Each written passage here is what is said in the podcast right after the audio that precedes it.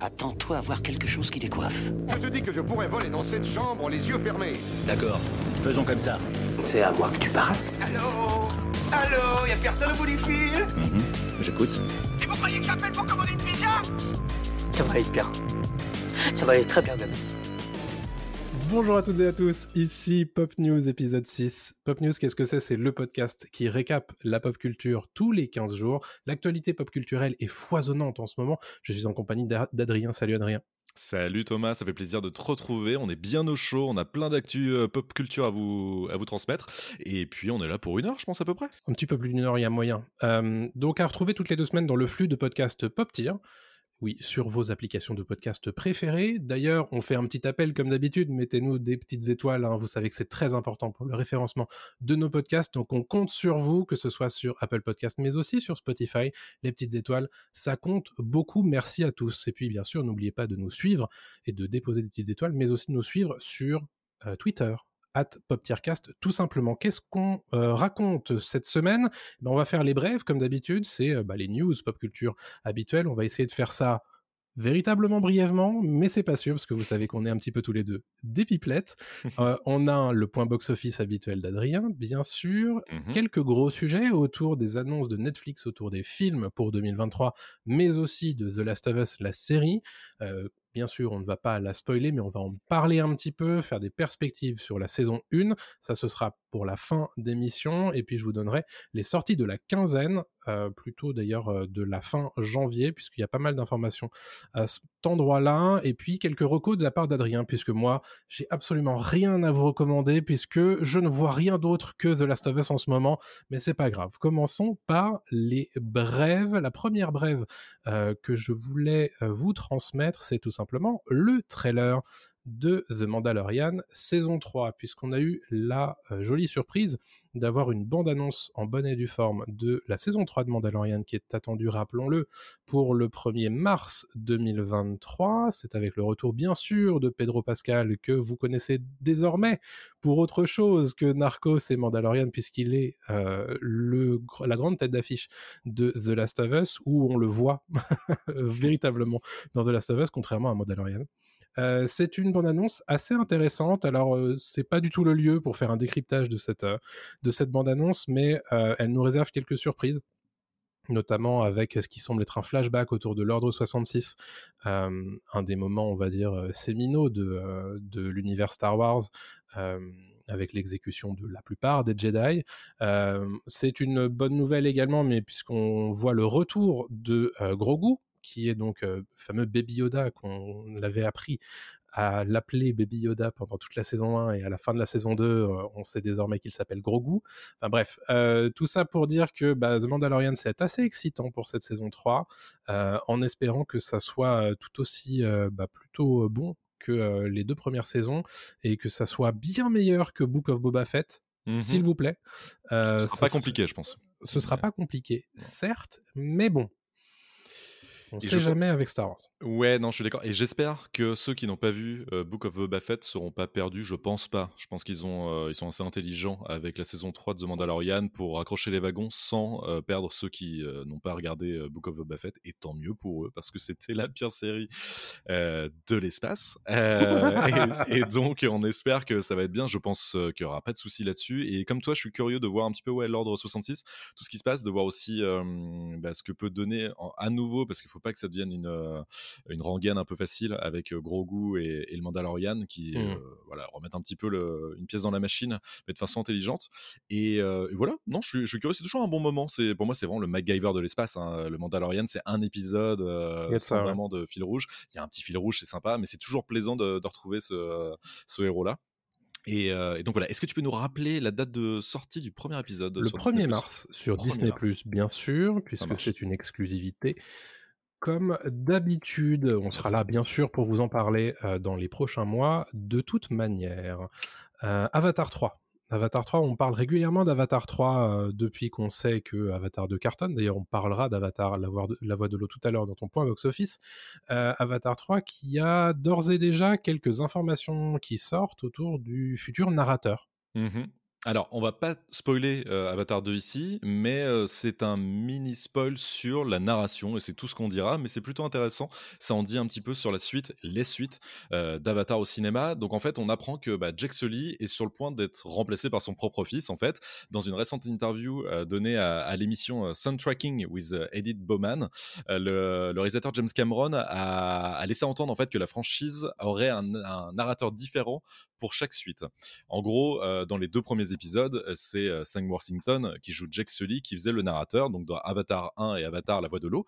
Mais pour le prochain film, donc Avatar 3, qui n'a pas encore de titre d'ailleurs, qui est d'ailleurs toujours en post-production, c'est le fils de Jack Sully, Loak, qui sera le, narrateur. Et, en fait, James Cameron explique qu'il va prendre un petit moment après la sortie du 2 et en ayant empoché quelques millions au passage, pour, pour évaluer en fait ce que les gens ont aimé et ce à quoi ils ont plus réagi avec euh, Avatar 2 et il explique en fait qu'il a compris assez vite que Loak était un personnage important euh, pour le public, euh, que les gens se sont très vite attachés à ce héros et par exemple voilà il le dit, on, a vu que Loak avait émergé comme un personnage où, tout le monde avait adhéré et c'est en fait le narrateur pour lui déjà de, l'épisode 3. Je, il, le dit en sous-texte, je dévoile quelque chose ici, mais en fait c'est pas c'est pas si grave. ça pourrait être d'après lui très intrigant de, de, comprendre et de voir ce que les gens vont penser en fait euh, d'un nouveau narrateur pour, euh, pour la suite d'Avatar. Euh, bon, on n'en sait pas plus sur l'histoire, on n'en sait pas plus voilà, sur le contexte qui sera présenté dans Avatar 3, mais c'est une petite piste pour en apprendre et pour peut-être même comprendre un peu mieux où veut aller James Cameron avec ses suites. Oui. Euh, visiblement, du coup, euh, un nouveau narrateur par épisode. Euh, chose mm. intéressante, c'est que du coup, ça va faire une véritable rupture avec Avatar 1 et 2 où c'était Jake Sully qui était narrateur. Donc ça tend à nous confirmer que probablement d'ici les suites, Jake Sully va un petit peu passer le flambeau peut-être, déjà voilà, d'un point de vue narration. Mmh. pourquoi pas J'imagine d'ailleurs qu'un de ces quatre, ça n'a rien d'un spoiler, puisqu'évidemment, je n'ai rien lu hein, de ce qu'a écrit James Cameron, mais j'imagine que Jake Sully, il va pas forcément faire long feu sur l'intégralité de la saga. en tout cas, c'est ce que je, c'est ce que je m'imagine personnellement. Mais bah, tout ça pour dire que pourquoi pas C'est vrai que Loax a une place extrêmement importante dans Avatar 2 déjà. Mmh donc quelque part, on, on, sentait bien le coup venir. Euh, oui, oui, Que Et je pense d'ailleurs que c'est un personnage qui a des choses à raconter. Euh, donc euh, à voir. Et si ça peut d'ailleurs nous sortir un petit peu de la perspective du, du, patriarche qui ne sait pas faire avec ses enfants, moi je suis assez fan parce que c'est un des trucs que j'ai pas spécialement aimé dans Avatar 2. Donc, donc voilà il y a beaucoup plus de possibilités avec Loak, euh, scénaristiquement parlant, euh, des, choses à faire. Donc c'est plus intéressant aussi, moi je pense, à voir si c'est euh, la direction que veut prendre Cameron. Mais bon, pour mmh. l'instant, on ne sait que ça. Ok. on a parlé de James Cameron, on va parler d'un autre James qui est dans l'actualité. En ce moment, c'est James Gunn, bien sûr, en tant que co-directeur de DC Studio. il laisse quelques informations transparaître sur Twitter, etc. en ce moment, notamment sur le fait qu'il ne faut pas du tout s'attendre à l'annonce du nouveau Superman dans la première révélation de son, de son univers DC à venir exactement. On rappelle que James Gunn, donc maintenant, est le nouveau patron du, de DC Studio, avec en co-patron avec Peter Safran, et il est harcelé de questions tous les jours par les fans sur Twitter. Et ce qui tombe bien, c'est que euh, le réalisateur n'hésite pas, comme tu l'as dit, à répondre de temps en temps. Et là, sur la question de, Superman, de savoir qui allait incarner Superman à l'écran après euh, Henry Cavill, il a répondu Je pense que personne n'a encore été choisi pour incarner Superman. Le casting, comme c'est presque toujours le cas avec moi, se fera après que le scénario soit terminé ou presque terminé. Et pour l'instant, il ne l'est pas. Nous allons annoncer certaines choses dans peu de temps, mais le casting de Superman n'en fera pas partie. Donc, on est pour l'instant sur quelque chose d'assez vague et il va falloir prendre son mal en patience mmh. avant, de connaître le, nouveau Superman et quel acteur va jouer Superman. pour rappel, on, savait déjà que ça allait être une version plus jeune mmh euh, de, Superman. Est-ce que ce sera la version Clark Kent euh, Smallville? Peut-être pas, mais en tout cas, il y avait euh, cette piste-là qui a été envisagée et plus ou moins confirmée par James Gunn il y a quelques temps. Avoir en creux, il confirme aussi que euh, le futur de Superman dans le DC euh, Universe euh, est plus dans un futur à moyen long terme plus qu'à court terme. Mmh ce qui est une nouvelle en soi, en réalité, puisque on le sait, chez DC, ce qui pèse très très lourd, souvent, c'est la fameuse trinité. Mhm. Donc Batman, Wonder Woman, Superman. Visiblement, euh, si Trinité il y a dans ce DC euh, Universe euh, rebooté, il n'y aura pas Superman. Ou du moins pas tout de suite. Ouais, voilà. Donc, euh, donc à voir, moi je suis assez curieux. De toute façon, euh, moi de- depuis euh, la révélation de tout ça, je ne fais pas du tout partie des gens euh, qui ont euh, les, les fourches sorties euh, et les torches euh, prêts à, à tout brûler. Mhm. Je suis là, je- j'attends en fait. Je suis dans l'expectative euh, puisque bah, j'ai qu'une envie, c'est d'être surpris bien sûr, agréablement. Bien sûr. Euh, donc euh, voilà, tout ça pour dire que bah, James Gunn, pour l'instant, je lui fais confiance. Euh, on attend de voir ce qu'il va nous raconter, nous annoncer très prochainement d'ailleurs, puisqu'on va certainement avoir des, des nouvelles sur ce qu'il prévoit Ouais. d'ici peu. Il a eu l'occasion d'ailleurs de s'exprimer cette semaine autour de... puisque en ce moment, il est en train un petit peu d'entamer la promotion des Gardiens de la Galaxie 3, euh, puisqu'on le rappelle, c'est prévu pour le mois de mai. Mm-hmm. Donc ça c'est chez Marvel. Ouais. Et euh, donc avant de prendre euh, les rênes de DC Studios euh, en bonne et due forme, il a quand même quelque chose à livrer du côté de Marvel Studios, et c'est les Gardiens 3. Et euh, il se trouve qu'on lui a posé la question de si il comptait retravailler avec certains membres du casting des Gardiens de la Galaxie.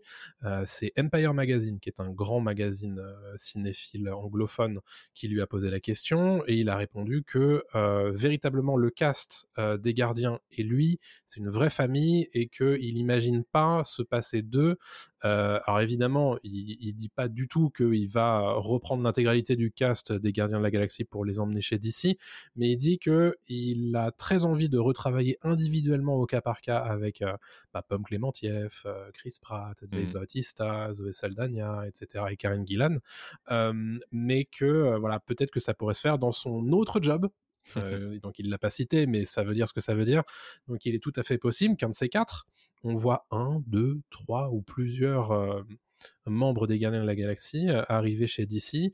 Euh, honnêtement, moi je vois tout à fait euh, certains de ces acteurs euh, ailleurs que chez Marvel. Il y a tout à fait la possibilité de, de les voir là-bas. Il faut juste choisir le bon personnage et le bon moment pour le faire, tout simplement. ouais, complètement, complètement. Il n'y a, aucun souci et je trouve que c'est même une bonne idée. Moi, je m'en fiche si l'acteur est bon. Il n'y a, pas de problème pour qu'il passe d'un blockbuster à l'autre, en tout cas d'une écurie à l'autre, de Marvel à DC. Bon, évidemment, il faudrait pas redonner un peu le même rôle à Dave Bautista de gros bras Bien ou, sûr. échanger Chris Pratt, que ce soit plus le, le mec euh, drôle qui fait des blagues, mais, euh, mais pourquoi pas Euh, Et pas forcément non plus dans un énorme. dans une énorme machine, peut-être sur des films peut-être plus indés ou des séries, peut-être, ou des choses, même si c'est des superstars maintenant, c'est compliqué de les faire tourner dans des séries. Compliqué. Mais, mais à voir, pourquoi pas. Ouais, ouais. À voir tout ça. Donc, pour rappel, Les Gardiens de la Galaxie, c'est numéro 3. C'est du Marvel Studio et ça arrive au mois de mai prochain. Mais Yes. le prochain, c'est euh, Ant-Man 3 hein, qui sort le, le 15 février, pour rappel. Qui lance pas- la phase 5 de. Exactement. Ouais, ouais. Euh, bah, vite la phase 5 parce que la phase 4, pour l'instant, c'est. Ouais, allez, euh, Voilà. signifiante. On parlait de phase 5 à l'instant, parlons d'une saison 5 extrêmement attendue. C'est le final de Stranger Things qui arrive, euh, bah, on ne sait pas encore quand, mais euh, très probablement pas en 2023 sur Netflix. Euh, on a une information coulisses euh, et plus casting, euh, c'est que ils vont être très très très très très bien payés tous ces acteurs là euh, au bout de au bout de cinq saisons et c'est sans doute d'ailleurs une des raisons pour lesquelles euh, Stranger Things ça s'arrête Euh, c'est qu'au bout d'un moment tu peux pas te permettre d'avoir une série qui a un beaucoup beaucoup d'effets spéciaux donc qui coûte très cher et qui en plus a des acteurs qui maintenant sont très très très en vogue et qu'il va falloir payer. Et c'est un petit peu ça ce qui se passe en ce moment en coulisses pour Stranger Things, c'est qu'on a appris de la part de Puck News, qui est une, euh, une nouvelle, euh, on va dire, euh, un nouveau magazine en ligne euh, créé par pas mal de- d'anciens reporters qui, qui sont souvent très très bien renseignés, notamment Mhm. du Hollywood Reporter, et qui nous explique en réalité que l'intégralité du casting de Stranger Things a vu son salaire augmenter en vue de la saison 5. En fait, ce qui s'est passé, c'est que, alors, ça ne concerne pas Millie Bobby Brown, hein, qui est euh, Eleven dans, euh, dans la série, puisque elle, en fait, elle a un deal beaucoup plus global avec Netflix, donc vraisemblablement, elle est déjà très très haut. Euh, mais, euh, mais bref, tous les acteurs ont été euh, disséminés en, en tiers, entre guillemets. Vous le savez, vous écoutez Pop Tier.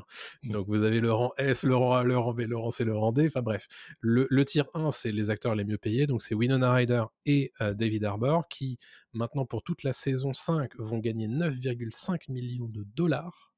C'est gigantesque. Euh, énorme. le, le tier 2, bah, c'est tous les enfants. euh, mais les enfants, on va dire, principaux, euh, que sont Gaten Matarazzo, alias Dustin, Caleb McLaughlin, alias Lucas, euh, Noah Schnapp, alias Will, Mhm. et euh, Finn Wolfhard, alias Mike. J'avais peur de les rater. Très Plus bien, euh, wesh. Sadie Sink, alias Max, qui, euh, sur toute la saison, vont gagner au total plus de 7 millions de dollars.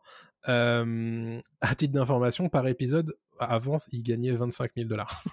Ouais, c'est rien du tout. Bon, euh, voilà. Donc, euh, et ensuite, il y a le tier 3 avec Natalia Dyer, Charlie Eaton, Joe Kerry, etc. Je vous laisserai regarder le- l'article, mais c'est assez intéressant de voir que bah, le succès aidant, euh, ils ont réussi à, à fédérer et à négocier des, des salaires, ce qui se faisait, ce qui se fait toujours d'ailleurs hein, à, à la télé, surtout quand on a des grosses, grosses, grosses séries qui durent.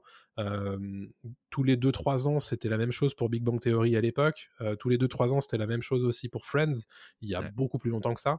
Donc là, on est véritablement sur ce genre de, de phénomène-là. Donc Netflix euh, n'y échappe pas non plus, malgré tout. Donc voilà, bah, c'est très cool pour eux. Bravo pour les travaux.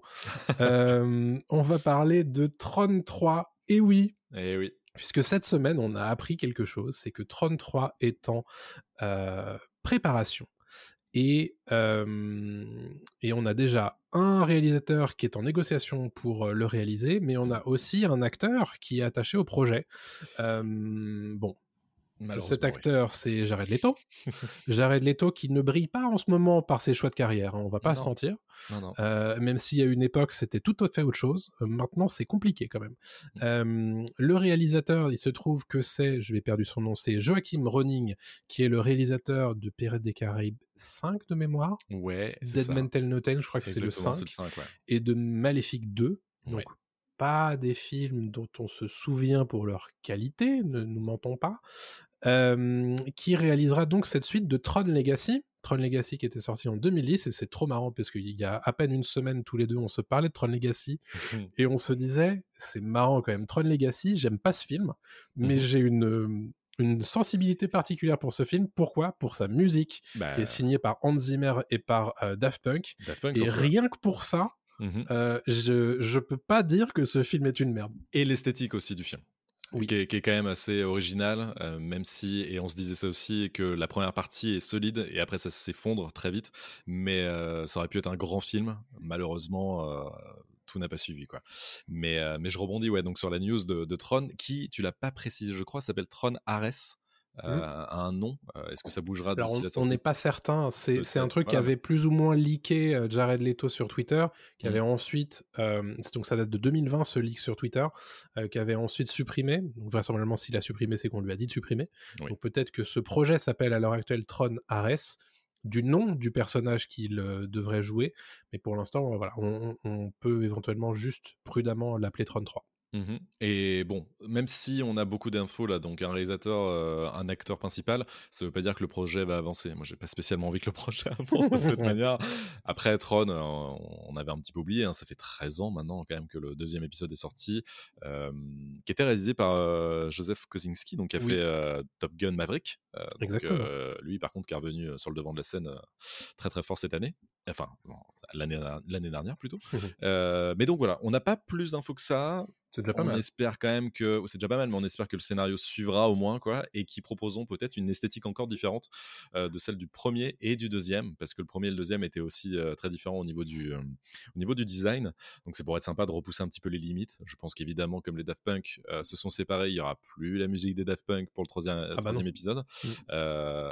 Malheureusement, mon cœur pleure un peu, mais, euh, mais donc voilà, ça va être compliqué de faire euh, de faire aussi bien que, que le deuxième, qui était dé- déjà pas non plus un, un chef-d'œuvre, mais qui avait des choses pour lui. Le, le- le problème du, du 2, c'est que bah, il a pas grand chose à raconter et que sur la, la fin du film, en fait, euh, ça part en couille, quoi. C'est- compliqué, c'est compliqué, c'est compliqué. Jeff Bridges est super, mais c'est pas, ouais, Ah, le, le Jeff Bridges rajeuni là, euh, il Oui. vit dans mes cauchemars quand même. oh la vache oui, je préférais le, le vieux. Ouais, ouais, c'est vrai. Ah Euh, le- ouais. le rajeuni était dur. Mais je crois que c'est un film qui a été fait peut-être un peu trop tôt aussi. C'est possible. Euh, Aujourd'hui, ça serait beaucoup plus simple avec tous Certainement. les- toutes les techniques de rajeunissement qu'on Ouais. a.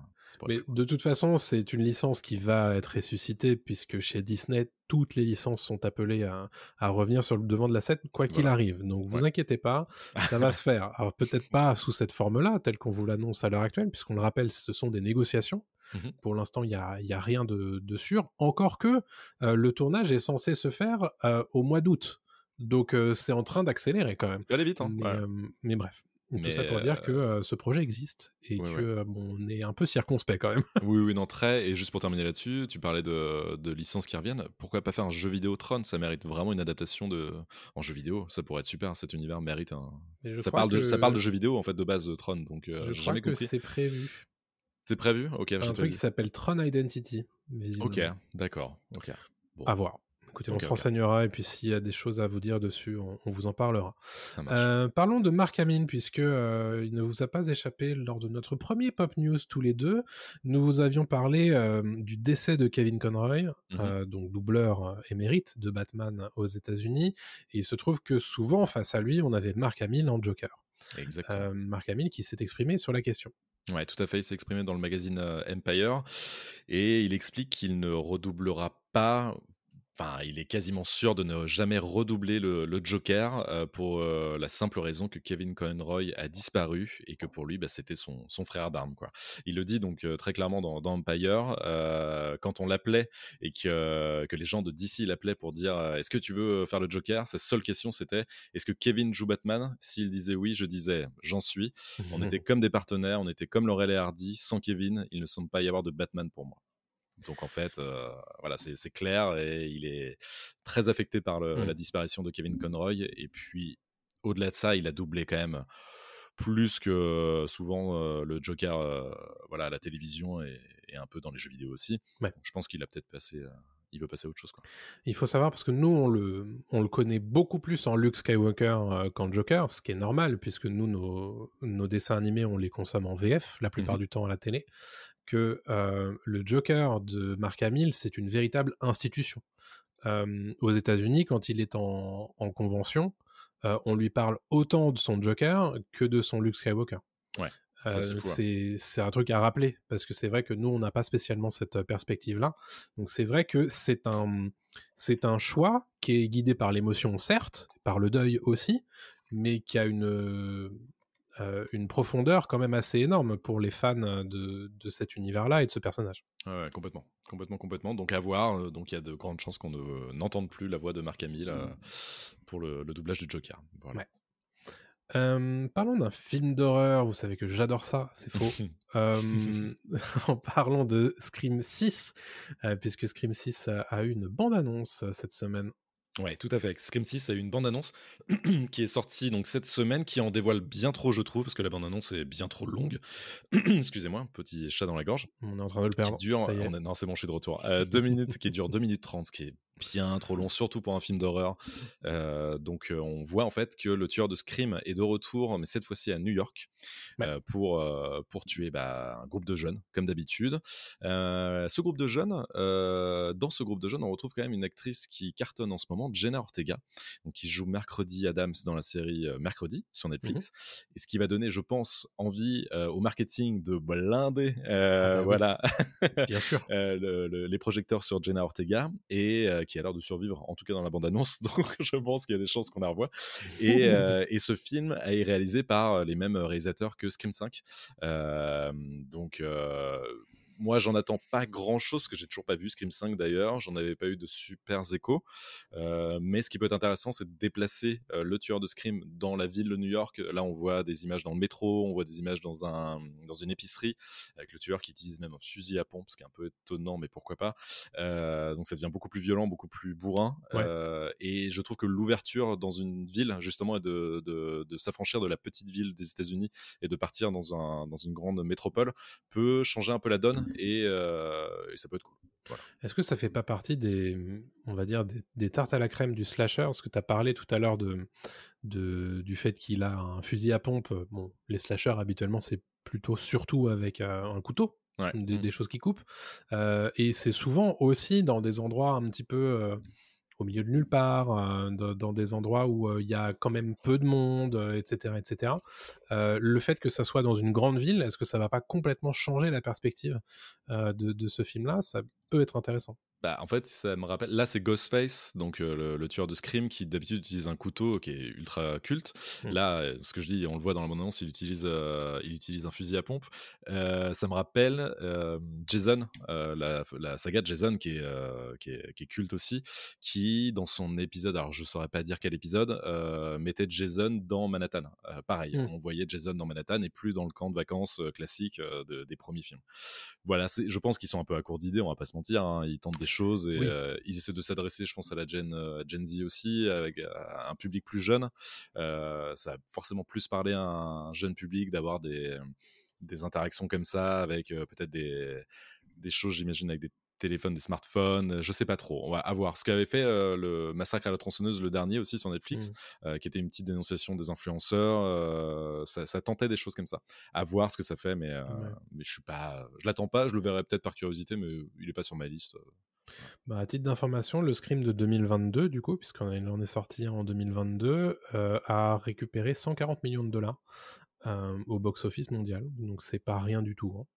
Ouais, Euh, non, c'est pas mal. Ouais, ouais, ça a bien marché. Ouais. Et, et Scream 4, donc qui c'était sorti plus de 10 ans avant, c'était un peu moins de 100 millions de dollars. Hmm. Donc quelque part, euh, ça, ça fonctionne quand même. hein, donc c'est pas pour rien qu'ils en ressortent un. Alors je pense que le Scream de 2022, il était en réalité censé sortir euh, hors période Covid Oui. euh, et qu'il a été décalé. C'est pour ça qu'il y en a deux qui sortent en deux années de différence. Et d'ailleurs, Scream 5, qui ne portait que le nom de Scream, Exact. comme un reboot. Là, c'est Scream fait. 6, c'est bien dit, Scream 6. Ouais. Donc on sent que c'est une nouvelle franchise pour eux. Ils font revenir Courtney Cox, par contre, de- des premiers épisodes, pourquoi pas. Donc ouais, c'est un peu comme Halloween, récemment aussi. Oui, Euh, Il y a la trilogie Halloween, le premier était le premier de la trilogie. Hein, je parle pas de celui de John, Carpa- de John Carpenter, Mhm. mais le premier de la nouvelle trilogie était très bien. Puis après, euh, ça s'effondre aussi au fur et à mesure. Bon bah, ça va être compliqué. Hein. C'est, de toute façon, c'est toujours dur hein, les sagas cultes à réadapter et, et à remettre sur le devant de la scène, quoi. Exactement. En parlant de saga culte qui revient sur le devant de la scène, c'est bien sûr Harry Potter avec Mhm. Hogwarts Legacy qui arrive très prochainement puisque c'est dans deux semaines, tout simplement.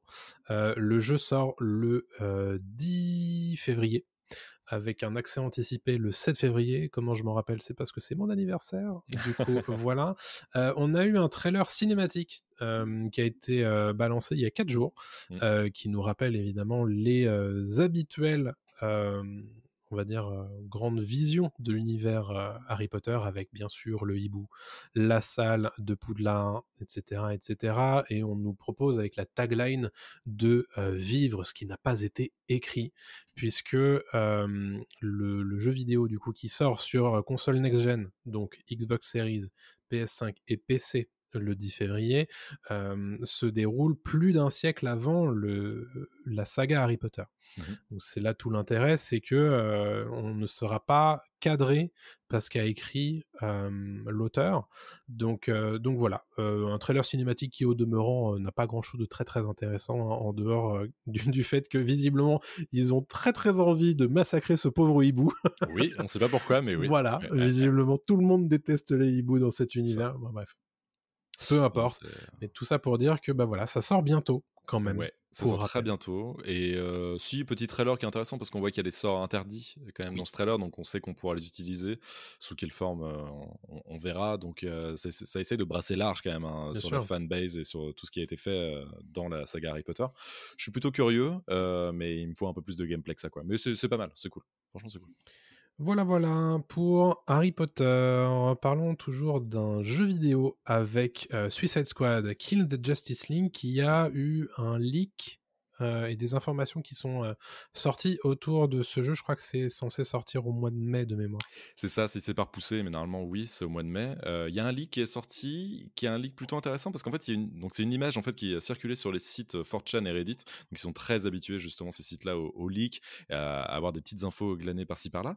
Et en fait, on voit sur cette image les quatre anti-héros du jeu et donc de la saga Suicide Squad, avec des niveaux qui leur sont associés et une sorte d'écran de matchmaking qui ressemble beaucoup à ce qui avait été euh, mis en place sur Marvel's Avengers, euh, qui était un jeu euh, sorti il y a quelques années qui mettait justement en scène les Avengers de, Marvel. Et on voit que ça ressemble beaucoup à du Battle Pass avec de la monnaie, des choses à payer, etc. Et en fait, ça commence déjà à faire jaser sur Internet et les joueurs commencent à se poser des questions en se disant Mais attendez, moi, on m'a vendu un jeu, certes en coop, mais plutôt fini, hein, où j'ai pas besoin d'acheter et de payer pour euh, des améliorations. Ce qui est d'ailleurs normalement euh, le- la marque de fabrique euh, de, des, des- de Rocksteady qui développe le Mhm. jeu et qui ont fait les Arkham, Arkham Asylum, Arkham City et Arkham Knight. Euh, ce sont des jeux très, euh, très complets où on n'a pas besoin de, de- de payer plus pour avoir un, un meilleur équipement. Et donc là, apparemment, cette image qui a été aussi euh, quand même validée et corroborée par le, le site Video Games Chronicle, Mhm. Bon, euh, enfin, nous, nous indique qu'il y aura peut-être du Battle Pass. Mais d'après ce média, encore une fois, euh, ce serait que des éléments cosmétiques et des skins, ce qui euh, permettrait juste en fait, euh, voilà, de changer son apparence et non pas de monter en niveau et non, non pas de Mhm. payer pour, être gagner. meilleur, quoi.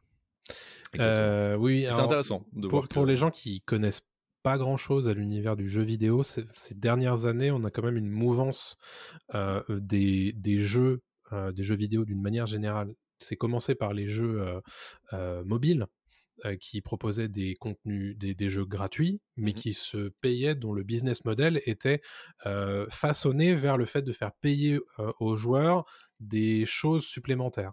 Donc souvent, ça a été, à une époque, c'était des choses qui te permettaient d'avancer directement en jeu.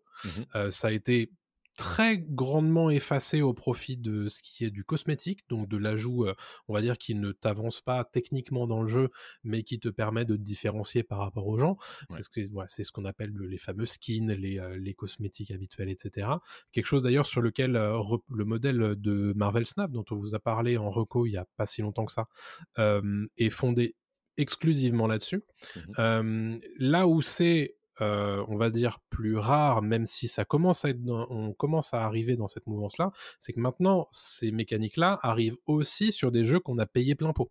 Ouais, et c'est là où ça grippe vraiment, c'est que bon, euh, même si c'est que du cosmétique, même si machin, euh, ça reste quand même un jeu que pour lequel j'ai payé euh, quand même assez cher. Mhm. Euh, donc on, on en arrive aussi à des, à des coûts de développement qui sont extrêmement élevés pour les jeux vidéo.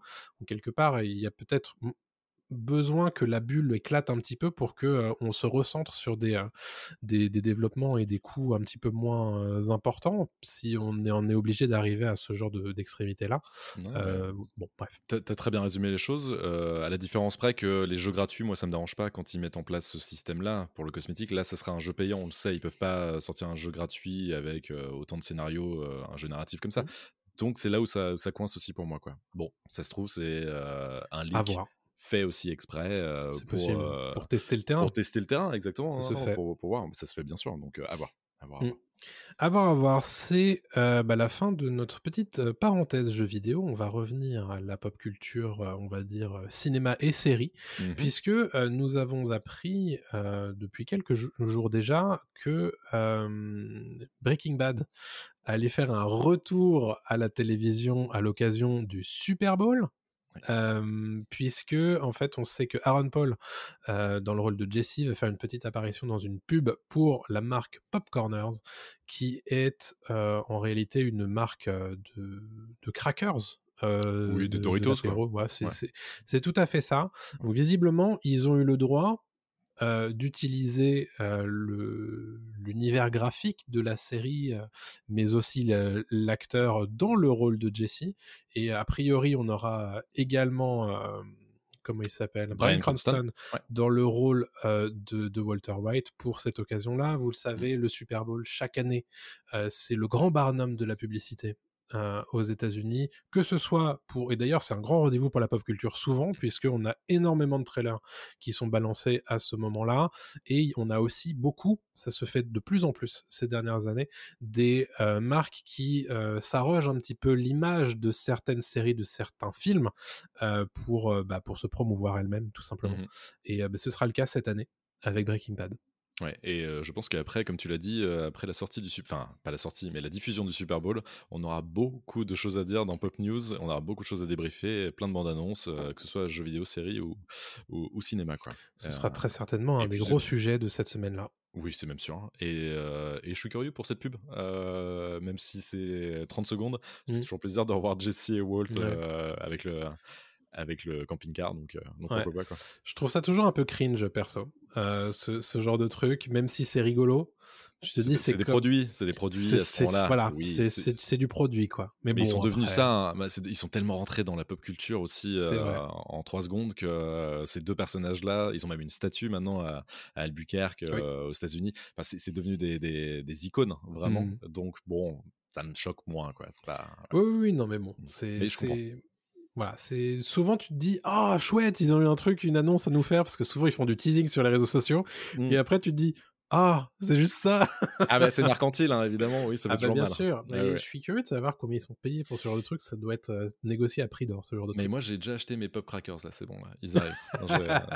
Ai c'est fait Euh, en même temps que tes euh, que tes cassettes de ton cousin américain il t'envoie des Mais popcorners J'ai plus besoin parce que The Last of Us est diffusé en France sur ah Amazon c'est vrai C'est bon. incroyable Eh oui. on en parlera en On fin l'heure. On en d'émission parle tout à l'heure. Euh, on va continuer nos brèves avec Thunderbolts. Alors Thunderbolts, pour les gens qui n'ont rien suivi, Hmm. euh, c'est un futur euh, projet du MCU, de l'univers Marvel au cinéma. Ouais. Euh, Marvel Studios, en fait, lance un petit peu son Suicide Squad, si on veut résumer très très schématiquement. Oui, c'est l'idée. On va avoir du coup autour du personnage de Valentina Allegra de Fontaine. Mhm. J'ai été obligé de relire ça parce que je m'en souviens jamais de son nom. Toujours de Fontaine, mais j'ai pas le début. hein. Joué par Julia Louis Dreyfus, qui, qui va faire un petit peu son, euh, sa Amanda Waller euh, de Suicide Squad et créer autour d'elle une équipe de. D'anti-héros. Ouais, voilà. C'est super pas, vraiment, anti-héros. c'est pas vraiment de super vilains, puisque voilà, c'est des anti-héros dans lesquels on va avoir notamment euh, Red Guardian qui est joué par David Harbour, Black Widow joué par Yelena. Non, pas- pas Black Widow. Enfin, Oui. Oui. Bref, est, juste Yelena. je me souviens plus, mais. Yelena jouée par euh, Florence Pugh, euh, etc., etc. Enfin bref, Euh, Mm. c'est vraiment le pitch, c'est tout à fait Suicide Squad.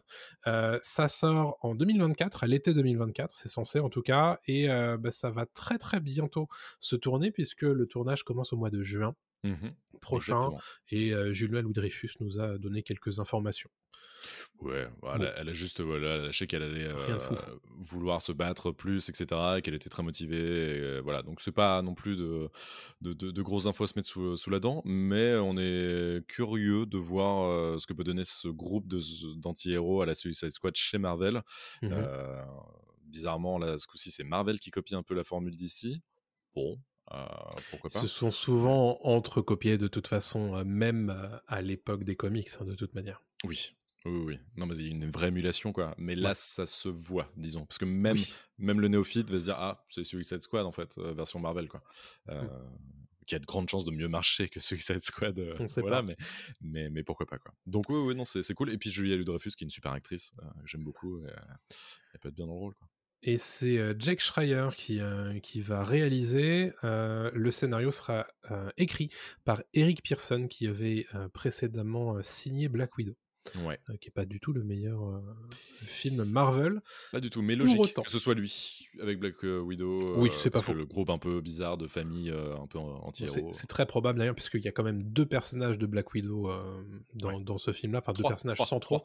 avec, Ju- avec Julia Louis-Dreyfus, effectivement. t'en Non, mais même Tas- Taskmaster sera aussi. dans- Effectivement, tu as raison. Ouais. Oui, donc en réalité, voyez suite, ça en fait. plus comme une suite Ouais. de Black Widow, mais tu as tout à fait raison, j'avais oublié ça.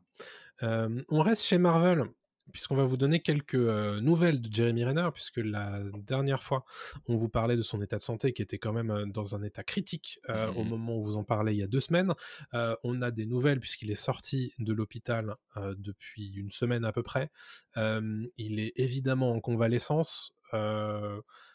Bon, on ne sait pas exactement quel est son état de, de récupération parce qu'on a des sources euh, très potins euh, de stars qui nous disent qu'il va mettre des années et des années à euh, revenir à 100% s'il y arrive.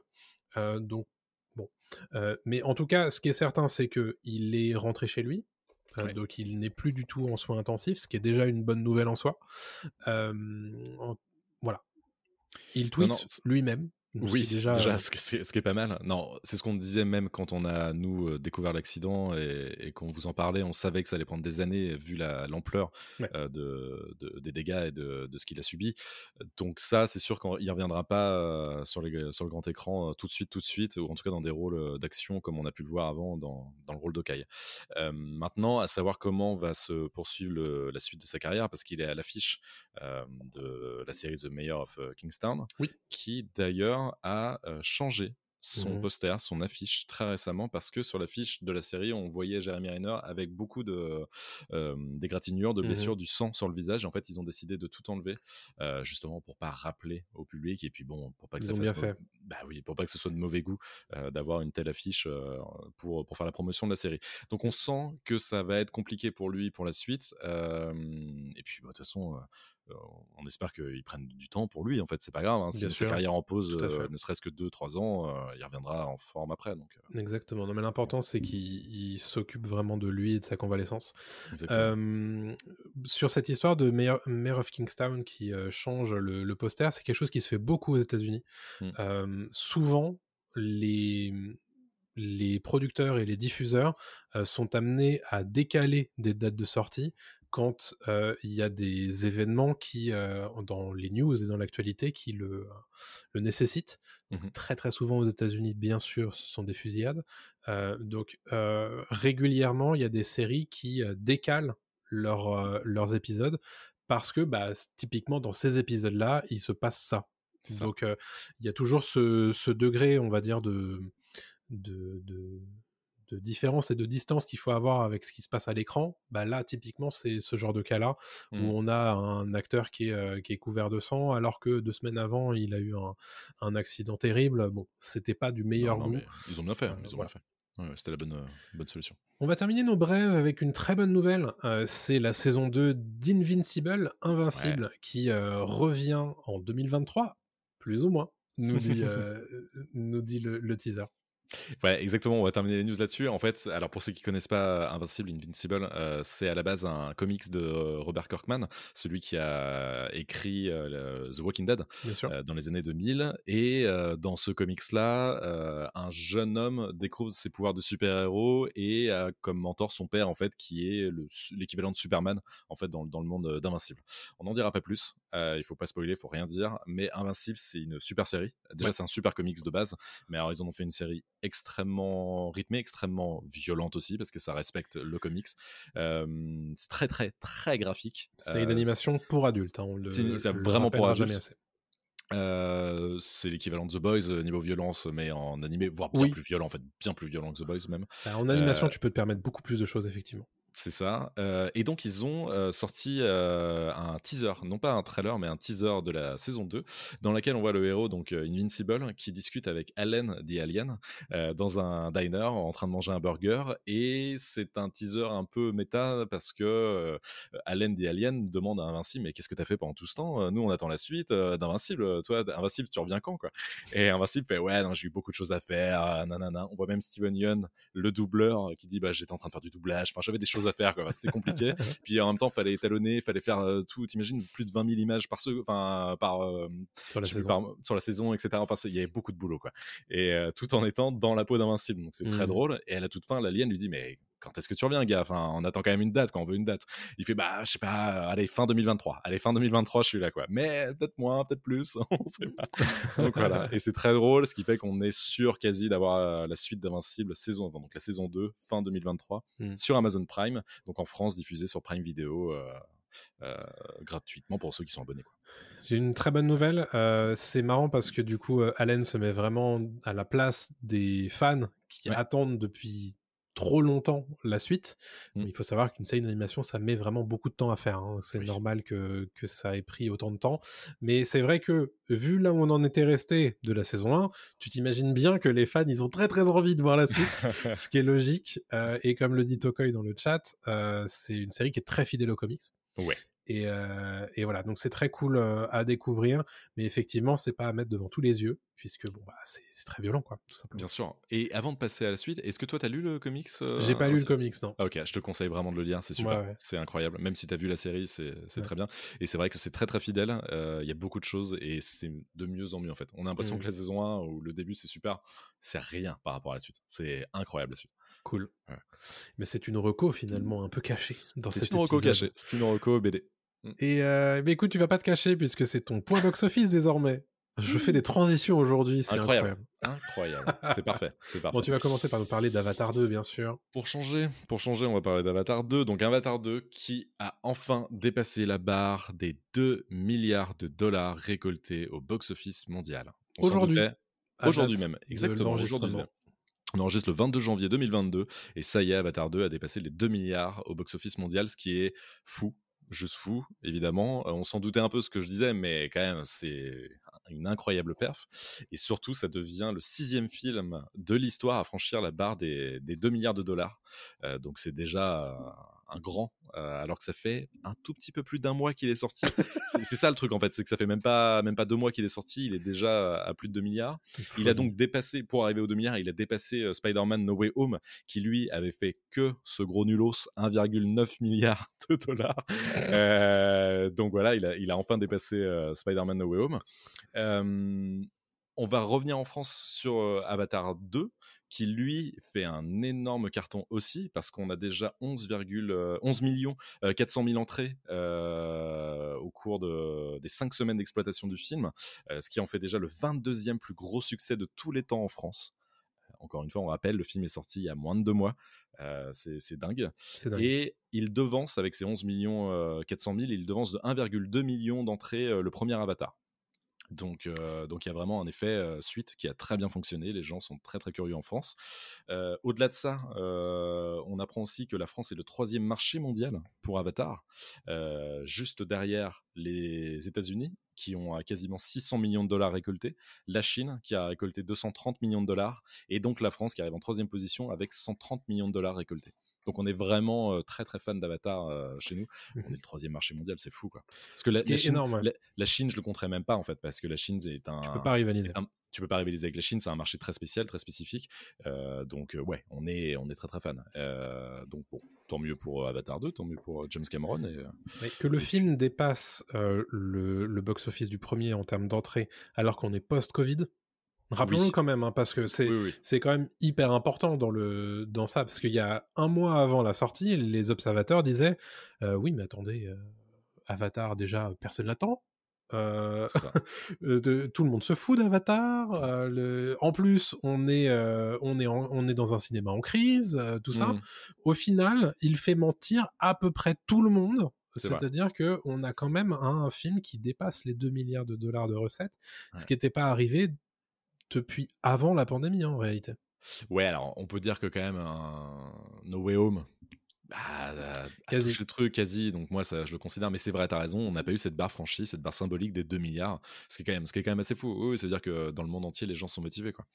Euh, non, non, c'est assez dingue, c'est assez dingue, donc, euh, donc à voir où, euh, quand plutôt, il termine euh, sa course, en fait, sa carrière au cinéma. Je pense que là, on en a encore jusqu'au mois de d'avril, je pense, euh, tranquillement. Oh, ça peut durer très longtemps, Avatar. hein, Si, si voit que En ça fait, marche. euh, la, la- ça va dépendre euh, d'à quel point les salles de cinéma le gardent alors que Ant-Man arrive. Oui, mais Ant-Man peut pas rivaliser, c'est pas Non, la mais même chose. La- ouais. le- en fait, le, le vrai questionnement, puisque à l'heure actuelle, le cinéma, ce que c'est, c'est un blockbuster en chasse un autre. Mhm.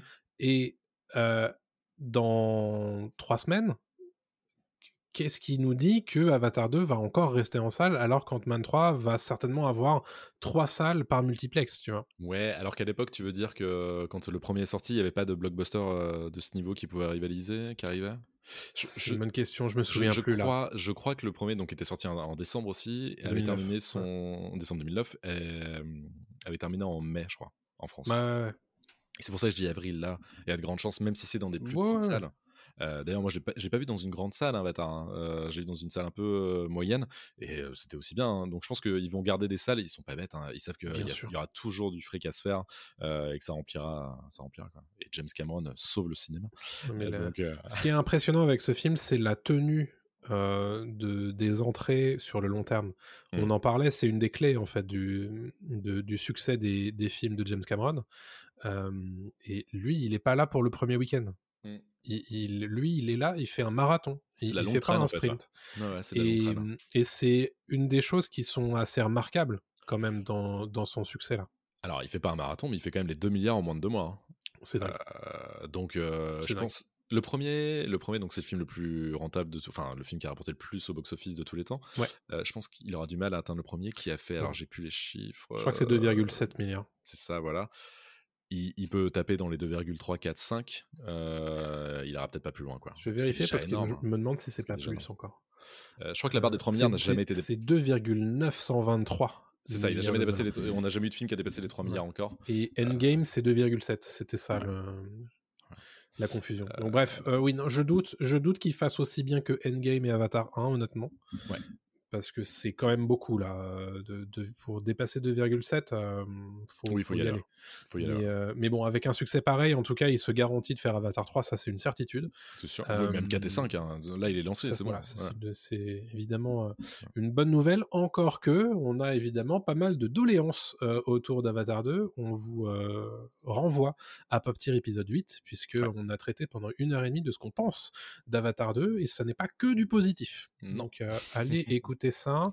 T'avais d'autres choses à nous dire sur ton point box-office? Ouais, il y a beaucoup d'autres films. Alors justement, c'est un peu euh, l'inverse d'Avatar, des films qui contre-performent. euh, et donc Babylone, euh, qui est sorti en décembre aux États-Unis, qui n'a rapporté aux États-Unis que 15 millions de dollars. Donc on rappelle que Babylone, c'est le dernier film de Damien Chazelle avec Ouais. Brad Pitt et Margot Robbie, qui est un film qui revient sur les années 20, en fait le cinéma des années 20, le Hollywood des années 20, qui passe au cinéma parlant, du muet au parlant. Donc c'est vraiment une grande fresque bordélique, grandiloquente euh, de trois heures. Donc c'est, je pense que ça aussi, ça n'a pas joué euh, en faveur du film. Euh, mais, mais bon, c'est, ça méritait peut-être pas un flop aussi, aussi violent. Mais en France, nous, on a été les premiers à, aller voir le film parce qu'on est le premier marché mondial sur 53 territoires à aimer le film. On a, on a fait euh, 3,4 millions de dollars rapportés pour, pour Babylone. Et Babylone est sorti ce mercredi en salle. Donc c'est plutôt une très belle perf pour, pour le film de Damien Chazelle, mais, mais une énorme contre-performance au Box-office mondial, ouais. Au Mm. box-office mondial. ouais. Il n'est pas sorti partout encore. hein, Mais, Non, non. mais Mais ouais. il est, en fait, il a une sortie aux États-Unis qui, au- en plein pendant la, la période des, euh, des remises de prix. Oui, oui, oui. ouais. Euh, et visiblement, d'ailleurs, je crois pas qu'il récupère pas mal de prix. Et, et visiblement, le public boude un petit peu, en tout cas aux États-Unis. Ouais. ce film, on va rappeler quand même que son précédent film, First Man, avait fait euh, 105 millions de dollars au box-office mondial. Mm. Et le, celui d'avant, La La Land, avait été un carton absolu avec 475 millions de dollars. qui est pourtant, moi, on en parlera dans Pop Tier hein, de, de Babylone, on Ouais. vous le dit ici, euh, qui est un film euh, intéressant pour plein d'aspects et qui a beaucoup, de- il y a beaucoup de choses à dire en fait sur, sur Babylone, Mm. mais je pense qu'il mérite pas ce traitement.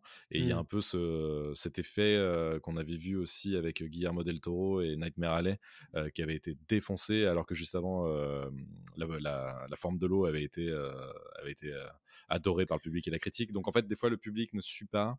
Euh, on sait pas trop pourquoi et il y a des réalisateurs comme ça quoi qui ont des hauts des bas et, et ça se trouve le prochain Chazelle sera apprécié de tous donc, euh, donc à voir quoi On vous en parle la semaine prochaine dans Pop Tier, hein, de toute exactement et je continue donc sur euh, Ouais. le box office avec le Chapeauté 2 façon. Mhm. euh, qui est un vrai carton par contre euh, dans le monde, qui a rapporté près de 300 millions de dollars de recettes aujourd'hui, à l'heure à la- à l'heure à laquelle on enregistre.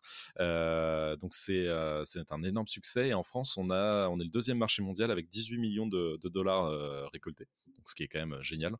On vous conseille très fortement d'aller voir le, Chapeauté, qui n'a rien à voir avec le premier, qui est, qui est vraiment super, le Chapeauté 2. Et je euh, termine avec deux autres films. Euh, le premier, c'est Megan, le film d'horreur avec une euh, poupée robotique. Je n'ai pas vu le film, mais voilà, c'est ce qui a l'air d'être dévoilé dans la bande-annonce. Megan, qui est à 124 millions de dollars, pareil, aujourd'hui, ce qui est énorme, 124 millions de dollars dans le monde. Et la France est le quatrième marché mondial avec 3 millions de, de dollars récoltés. C'est pas mal du tout. Propre. Et enfin, euh, Tirailleurs, le film avec Omar Sy, euh, qui a ra- ramené 800 000 euh, spectateurs en salle en seulement deux semaines. Donc c'est un, un beau carton aussi pour, pour le film d'Omar Sy. Eh ben écoute, super ce point box-office. Euh, parlons de, euh, bah, du gros des gros sujets de la semaine Ouais. qu'on vous a sélectionné euh, rien que pour vous.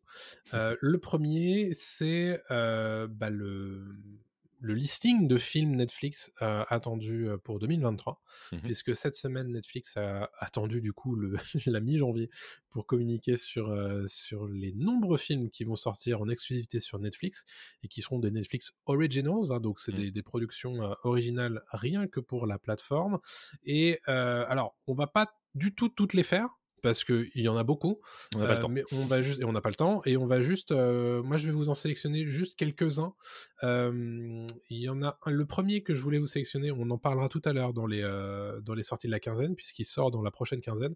C'est You People euh, avec euh, Jonah Hill et Eddie Murphy. Le pitch, c'est vraiment mon beau-père et moi. euh, mais de nos jours, quoi, avec. Jonah Hill et Eddie Murphy. Euh, Jonah Hill rencontre quelqu'un euh, rencontre une femme euh, et euh, ils se plaisent et en fait euh, ils vont être vraiment euh, leur relation va être vraiment perturbée par euh, leurs beaux-parents respectifs. Et euh, ça a l'air assez rigolo. Ça sort euh, le 27 janvier on en parlera tout à l'heure Oui, il faut préciser aussi que c'est un conflit de génération. Euh, lui, c'est un, un blanc de Los Angeles, j'ai l'impression. Elle, euh, c'est une femme noire, etc. Eddie Murphy, voilà, qui va le juger là-dessus en disant t'es un petit blanc, etc. Enfin voilà, il y a tout ce côté euh, communautaire aussi qui va ressortir, qui peut être très drôle. Ouais. A l'air assez fin. C'est écrit par Jonah Hill d'ailleurs. Ouais. Euh, donc on sent que oui, il y a, y a- il y a un matériau très très solide derrière. Et, euh, et je pense que c'est une comédie qui n'hésite pas à gratter un petit peu. Et donc c'est très très cool. Voilà. Ça a l'air, euh, ça a l'air rigolo. Alors, c'est pas du tout un film que j'attends spécifiquement, mais je vais le mentionner parce qu'on a parlé de Millie Bobby Brown tout à l'heure. Euh, en... Le 13 octobre, on a un film qui s'appelle Damsel qui va sortir. Euh, en fait, le, pitch, c'est Millie Bobby Brown qui va se marier avec quelqu'un et qui se rend compte qu'en réalité son mariage n'est qu'un prétexte pour la, sacrifier dans une chambre avec un dragon euh, donc qui est censé du coup juste bah, la bouffer ou la faire rôtir et euh, bon bah voilà elle va bien sûr s'en débrouiller et se battre. Ça m'a fait en fait quand j'ai vu l'image et quand j'ai vu les images dans, dans le trailer Netflix j'ai pensé tout de suite à un film exactement pareil que Netflix a, a produit il y a quelques années avec euh, la nana de euh, 13 Reasons Why et Ouais. c'est en fait t'as l'impression de voir le même film c'est Ah oui, c'était quoi ce truc-là hallucinant. quelque chose. je Oui, crois que ça s'appelle Cursed en, Ouais, en- ouais. en anglais. Ouais. Et, euh, et tu te dis, ok, c'est très certainement pas le meilleur film de l'année, mais je voulais le mentionner juste parce qu'on a parlé de Millie Bobby Brown. Yes. Et euh, bon, est-ce qu'on parle de The Killer tout de suite? On peut parler de The Killer tout de suite, dont on sait peu de choses, euh, The Non, Killer, mais c'est le prochain David, David Fincher, donc là, rien que pour ça, en fait, on l'attend. Oui. Euh, donc The Killer qui est euh, comment euh, un film Netflix qui sortira, euh, on n'a pas de date exacte, Le mais 10 sûrement la- novembre. Ah ok, excuse-moi, le 10 novembre, donc à la fin de l'année, et qui met en scène Michael Fassbender euh, et Tilda Swinton, et on en sait très peu, à part que euh, Michael Fassbender jouera un, un assassin, et que tout, une grosse partie du film a été tournée à Paris. Oui. Euh, donc on est très curieux de ça, et puis c'est le retour de Fincher aux affaires, après Manque, euh, qui avait été un film un peu euh, compliqué pour une bonne partie du public, parce que c'était euh, très documenté, trop Oui. documenté peut-être, avec Gary Oldman qui revenait sur la vie de Mankiewicz, c'est ça, je crois, euh, voilà, du producteur scénariste, producteur, je sais plus. Euh, et donc, euh, donc un film, euh, voilà, qui ne parlait pas forcément au grand public. The Killer a de grandes chances, voilà, de, de parler un peu plus à, à- à une frange plus large de la population. Et surtout, c'est aussi euh, une nouvelle collaboration avec le scénariste de Seven euh, pour David Fincher. Et donc, euh, un film avec un tueur et le scénariste de Seven derrière. Fincher à la caméra, moi je prends tout de suite. Donc, donc très très chaud. Euh, je voulais mentionner aussi euh, Rebel Moon, qui est un, Ouais. un film de Zack Snyder, un film Mhm. d'action, science-fiction. Et ce qui est rigolo, c'est que dans la genèse de ce film, c'est un, un pitch qu'il a proposé à Lucasfilm comme étant un potentiel futur Star Wars. Mmh. Lucasfilm l'a euh, refusé. Et donc il s'est dit, bah, c'est pas grave, je vais le faire quand même mon truc. Mais donc c'est Rebel Moon. Ça sort le 22 décembre, donc ça sera le film de Noël de 2023. On avait eu du coup Glass Onion en 2022, ben, ce sera Rebel Moon euh, cette année. Tu peux nous faire le Euh, pitch, vite fait? C'est difficile à pitcher euh, parce qu'en fait, euh, c'est c'est vraiment sur une colonie euh, dans, dans une galaxie euh, qui est, euh, qui est menacée par des forces armées euh, d'un tyran et on a Mm. une jeune femme qui a un mystérieux passé qui euh, va devoir rechercher des, euh, des guerriers sur des planètes avoisinantes pour essayer de... de, de l'aider Affronter, à- à- à- dans cet affrontement. Donc c'est un côté un petit peu les sept samouraïs là-dedans. Euh, donc, euh, donc à voir euh, avec Sofia Boutella, Ouais. Jimon Onsu, Ed Skrein, euh, voilà, d'autres d'autres qu'on connaît moins, Anthony Hopkins quand même, Charlie Hunnam. Euh, ouais, quand même, Ouais, Corestol et euh, tout. euh, bon, non, tranquille, ouais. tranquille. Ça, écoutez, c'est c'est très certainement si on devait euh, garder un seul blockbuster de ce line-up de Netflix, et pourtant il y en a beaucoup, ce serait celui-ci, je pense. Pareil.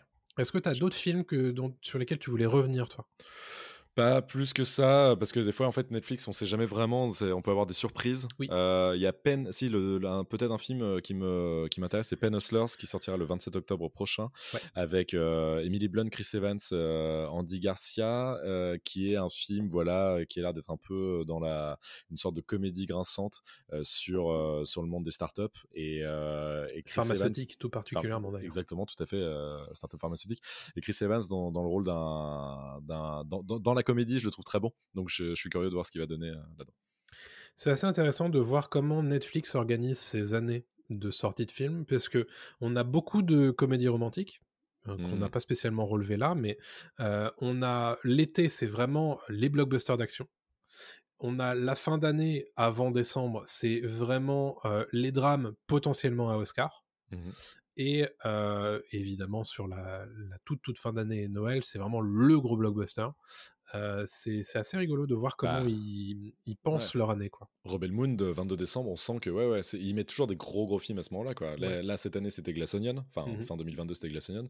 L'année d'avant, c'était euh, avec DiCaprio et euh, mince, euh, Don't Don't Look Look Up. Voilà, on sent que c'est des gros gros films. qui- Les deux, euh, jusque-là, ont marqué euh, les, les téléspectateurs. Donc Rebel Moon, euh, potentiellement, on peut aussi être un énorme truc. Quoi. Mais disons que le mettre à cet endroit-là, c'est aussi lui garantir une exposition assez énorme.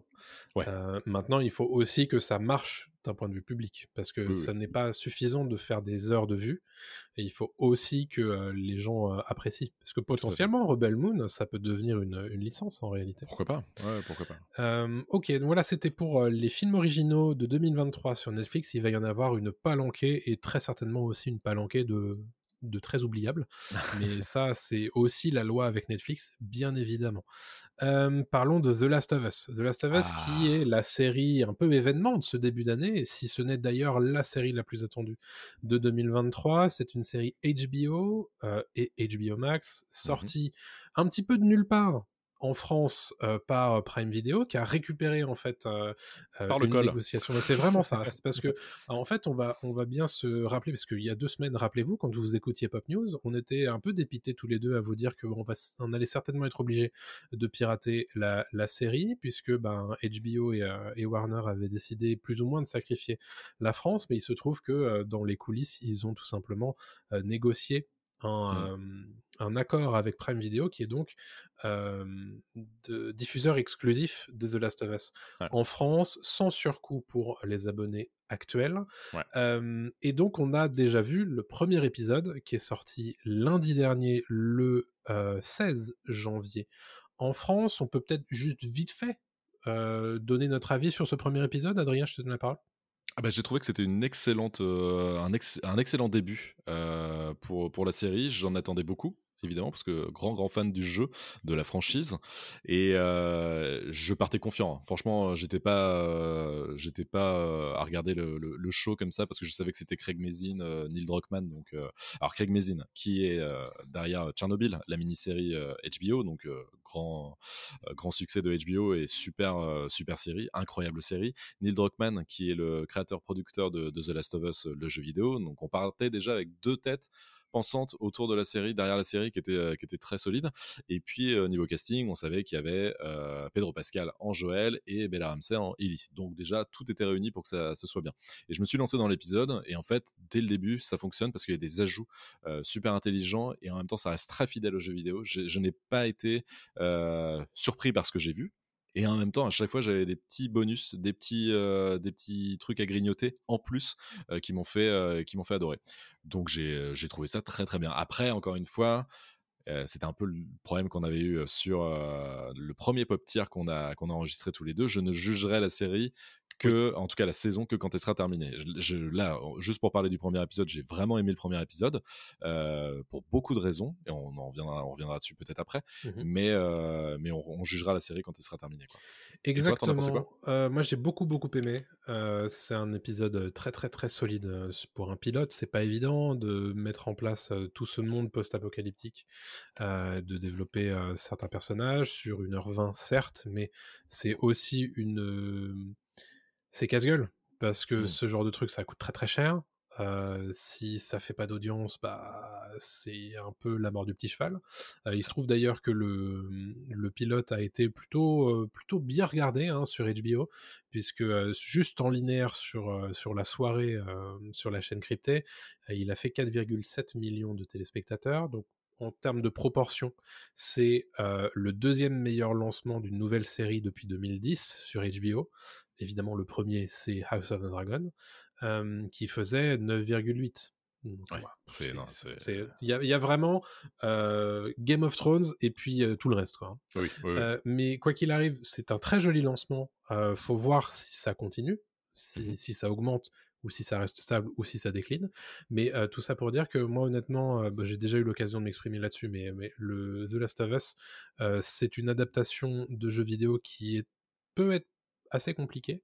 Et au final, sur ce premier épisode, il coche toutes les cases. Maintenant, je suis curieux de voir comment ils vont trouver des petites brèches pour développer ici ou là. Et c'est un petit peu de ça qu'on voulait vous parler aujourd'hui. Mmh. c'est de, évidemment, on va pas du tout spoiler la suite puisque tous les deux on a joué au jeu. Hein, mais l'objectif, c'est de vous parler un petit peu de ce qu'on a appris des communications officielles de HBO sur, euh, sur la suite de The Last of Us, et notamment évidemment d'un petit teaser qu'ils appellent euh, Weeks Ahead, donc c'est pas du mmh tout le teaser de l'épisode 2, mais de toute la saison en réalité. Mmh. Tu voulais revenir là-dessus? Bah, En fait, ce, cette vidéo est intéressante parce qu'elle permet, permet, de regarder un petit peu, euh, de se faire une idée de ce que sera la, la saison sans trop spoiler. pour ceux qui n'ont pas fait le jeu. Ceux qui ont fait le jeu... Il y a des trucs que je reconnais il y a des trucs que tu reconnais, tu sais à peu près quand ça va se passer, dans quel épisode ça peut se passer d'ailleurs, euh, parce que c'est un jeu mmh qui se déroule sur plusieurs saisons. Euh, on fait les quatre saisons de, l'année, et donc on sait à peu près quand se termine, euh, quand se termine la série. Précisons d'ailleurs que la saison 1 mmh couvrira l'entièreté du premier jeu. Oui. ça a été une décision prise voilà, par, par les deux mmh créateurs. moi, j'ai trouvé ça pas mal parce qu'en fait, ça en dévoile pas trop. On voit qu'il y a des scènes d'action, on voit qu'il y a des personnages en plus qui arrivent, en tout cas des personnages dont on entendait parler dans le jeu, qui là sont vraiment incarnés à l'écran. Euh, voilà, on voit Nico Forman euh, en, Bill. Euh, mmh n'en dira pas plus, mais c'est intéressant de voir ce personnage-là. On voit euh, aussi les décors, et je trouve que ça a l'air super bien travaillé, le côté post-apo euh, dans la ville. Euh, on en verra plus, je pense, dans l'épisode 2 d'ailleurs. mais, ce côté verdure, enfin, la nature a repris le contrôle, etc. C'est pas très facile à faire en jeu vidéo, mais c'est plus facile. Mais là, en série, il faut quand même mettre les moyens. On en parlait d'ailleurs récemment dans, notre pop tier sur Alice in Borderland. Faut pas que ça fasse stock, faut pas que ça fasse cheap. Et là, on sent que ça a été vraiment, vraiment bien fait. Donc ça nous permet d'en découvrir un petit peu plus et puis euh, puis simplement de donner envie quoi. Enfin c'est pour ceux qui n'ont pas vu le ceux qui n'ont pas joué au jeu, euh, c'est vrai que c'est un, truc à se mettre sous la dent pour euh, mmh. pour relancer la machine. C'est un des trucs d'ailleurs qui m'a marqué parce que j'ai pas mal parlé de la série à, mes collègues, et notamment cette semaine, euh, et la plupart d'entre eux évidemment n'ont pas joué au jeu et ont vraiment accroché à ce pilote. Euh, et, je pense que c'est une des, des, vraies qualités de cette série, du mmh. moins sur ce premier épisode, c'est que elle est tout de suite très claire sur ce qu'elle va nous raconter, et elle est tout de suite très claire sur son univers. et, et d'ailleurs, la plupart des constats qu'on m'a donné, c'est que bah, ça donnait envie de regarder la suite. Donc c'est mmh. quand même une, une, très bonne nouvelle que ce premier épisode, parce que souvent, on va le rappeler quand même. hein, Moi, je me rappelle des réactions au premier épisode de Game of Thrones, où il y avait beaucoup de gens qui me disaient Oh là là, j'ai rien compris, je suis perdu, tous c'est qui, tous ces personnages, machin. Là, c'est quand même les- un des gros avantages de The Last of Us, c'est que c'est quand même extrêmement clair. Oui, oui, c'est c'est très clair. Alors, de base, faut aussi rappeler que le matériau d'origine, le jeu vidéo, pour moi, est une sorte de film. Oui. Euh, c'est très scénarisé. Ah oui, oui, oui. Quand on joue au jeu, en fait, on se dit, bon, il n'y a pas de souci pour le porter à l'écran. Euh, comme pouvait d'ailleurs l'être Uncharted, qui a été porté à l'écran avec Tom Holland, mais Uncharted, c'est plus Avec compliqué. plus ou moins de réussite. plus ou moins de réussite parce que euh, Uncharted est un film, est un jeu d'action et donc faut vraiment que ça fasse boum boum pam pam tout le temps et, et le film pouvait pas se permettre ça. Par contre, The Last of Us, ils font le choix de réduire peut-être un petit peu euh, la voilure sur la violence. Euh, qu'on voit à l'écran, mais par contre, elle a beaucoup plus d'impact. C'est ce que disent euh, d'ailleurs les créateurs. Ils font attention à pas mettre trop d'ennemis, à pas sortir les fusils à pompe et les, mitrailleuses euh, tout le temps, justement pour qu'en fait mettre l'emphase sur les personnages avant tout, sur l'histoire en fait que, qui vivent, qui est une histoire en fait qu'on peut tous à laquelle on peut tous euh, se comment euh, s'identifier. Euh, c'est un peu de l'amour, de l'amitié. Enfin, il y a tout en fait. Et c'est eux qui comptent. C'est pas la, la violence ou, le, ou les zombies ou quoi que ce soit. C'est vraiment tout ce qu'ils vivent eux. Et donc, je trouve que c'est super intéressant. Et en parlant des changements, je vous conseille d'écouter le podcast. Alors, c'est pour les anglophones parce que ça n'a pas été traduit malheureusement. Il y a un podcast officiel, The Last of Us, qui est sorti et qui sort tous les lundis après la diffusion de, de Mhm. chaque épisode, qui est présenté par Troy Baker. Troy Baker, qui est le comédien qui incarne euh, Joel Miller dans le jeu vidéo, donc il prête euh, sa voix et non pas ses traits, mais qui prête sa voix, mais par contre son corps en motion capture Mhm. euh, au, au personnage. Donc il présente ce, ce podcast dans lequel il invite Craig Mazin et Neil Druckmann, les deux créateurs de la série, à s'exprimer sur chaque épisode. Mhm. Et on apprend énormément de choses en une heure. En fait, on apprend notamment, c'est passionnant.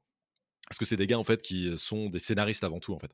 Euh, c'est des gars qui sont scénaristes et en fait euh, on, a- on apprend par exemple sur le premier épisode pourquoi telle scène a été mise à telle place. Euh, on, on apprend que l'intro du premier épisode a été validée à la- un peu à la dernière minute. Moi je trouve l'intro géniale d'ailleurs. Je trouve l'intro qui n'existe pas dans le jeu vidéo. Mm.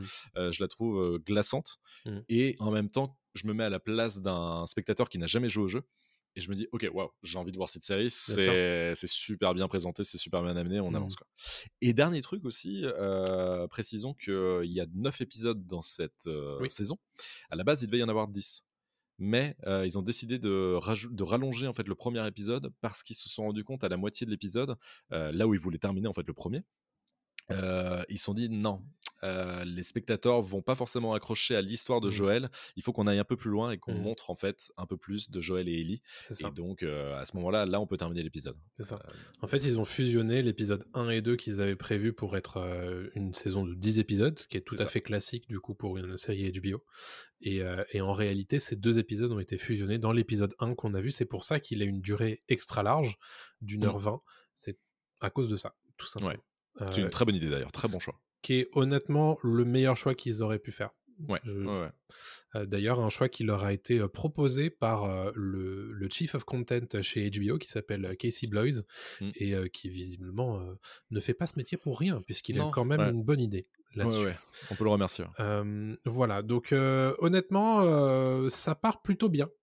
Euh, Ça part très bien, ouais, Cette ouais. première euh, saison de Last of Us, on vous en parlera bien sûr euh, quand ce sera terminé, vraisemblablement aux alentours du mois de mars, euh, quand on aura vu l'épisode 9 dans Pop Tier, euh, bien, bien évidemment. Et au- au-delà de ça, il y, a des- il y a des chanceux, euh, journalistes et critiques, qui ont pu voir l'intégralité de Ouais. la saison et tous les retours sont dithyrambiques.